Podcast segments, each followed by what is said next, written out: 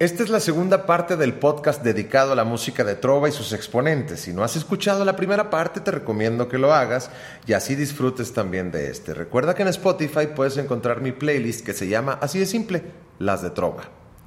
Esto, como todo lo que te cuento, son cosas que he vivido, que he sido testigo. Son para ti, son para Lucía.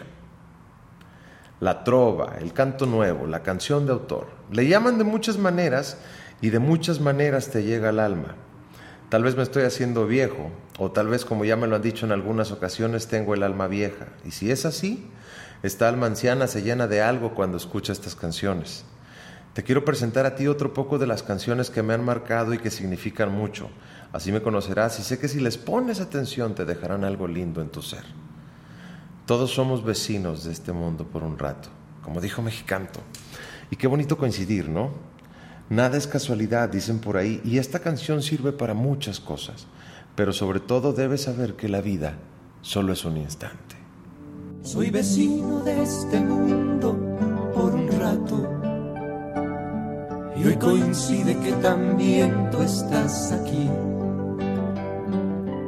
Coincidencias tan extrañas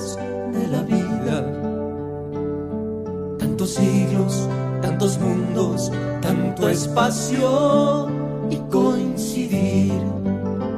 Y así tal cual, yo coincidí con esta música, con estas canciones, con este tipo de vida y pensamientos que hacían ver que todo podría ser distinto a lo que yo creía. Y como Facundo Cabral, decidí andar, pero no por el camino, porque lo seguro nunca tiene misterio. No soy de aquí, ni soy de allá tengo edad ni por venir y ser feliz es mi color de identidad. Y así he sido feliz, con malos ratos, claro, pero haciendo una balanza, son más las cosas buenas que te da la vida. Te comentaba en el podcast pasado que un día sin conocerlo compré un boleto para ver a Arnaldo Zúñiga. Tendría yo 18 años tal vez y me senté a verlo y descubrí que podría decir mucho en una balada romántica y así se convirtieron en mis favoritas. Tengo unos de los que matan, mentira y sobre todo te llevaré. Te llevaré. Te llevaré vida se hace tan fácil si estás, te llevaré. Y te puedo decir muchas anécdotas de los que descubrí poco a poco en mi eterna búsqueda de cosas nuevas en la música que tanto amo.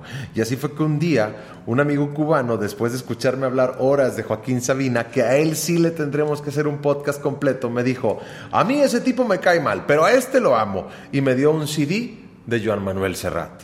¿Y qué te digo? Es un señorón de la letra. Aquellas pequeñas cosas, cantares. Y oye esta canción para ti, Lucía, que eres la más bella historia que tuve y tendré. No hay nada más bello que lo que nunca he tenido, nada más amado que lo que perdí. Perdóname si Hoy busco en la arena una luna llena que arañaba el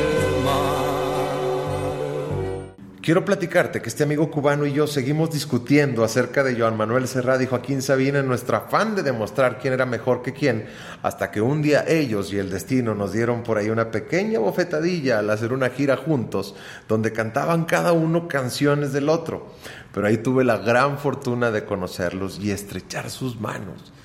Joan Manuel Serrat y Joaquín Sabina, juntos, y una foto que enmarcó el momento.